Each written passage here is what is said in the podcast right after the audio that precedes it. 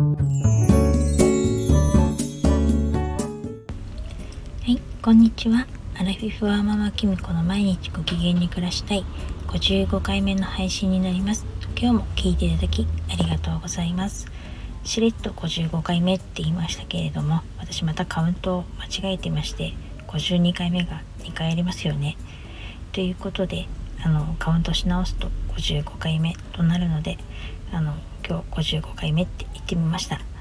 えっ、とまあこんな私ですけれども今日もよろしくお願いします。えっ、と私は今あの夫と週に一度の買い出しに来ているんですけれども1時にですね娘があのバイトが終わるということでそのバイト先にも迎えに行かなきゃいけないので夫が朝から早く買い物に出かけるって言ってうるさくてなんかちょっと私がじっくり買い物してると時間ないないって言ってほんとちょっとイライラしてるところでそんなにまあ焦らせるんだったら今自分で買ってきなよって言って今夫がですね一人であの山屋っていう酒屋さんにですねミネラルウォーターを買いに行ってるので車の中で待っています。なんか皆さんもこういう経験ありませんか？なんかあの人間って不思議なもんで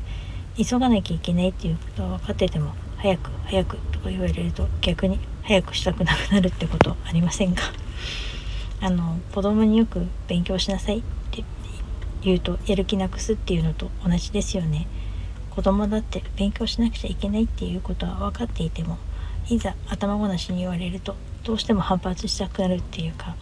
私も時間がないってことは分かってるんですけれどもどうも朝から頭も痛いっていうか重い感じもしてそれなのに夫が早く早くっていうとなんかもうめんどくさくて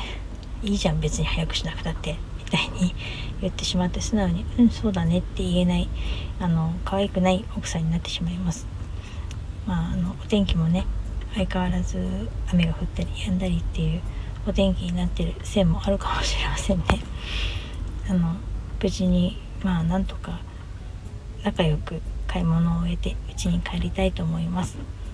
週末の朝からこんなお話ですいません。それではまたまた配信します。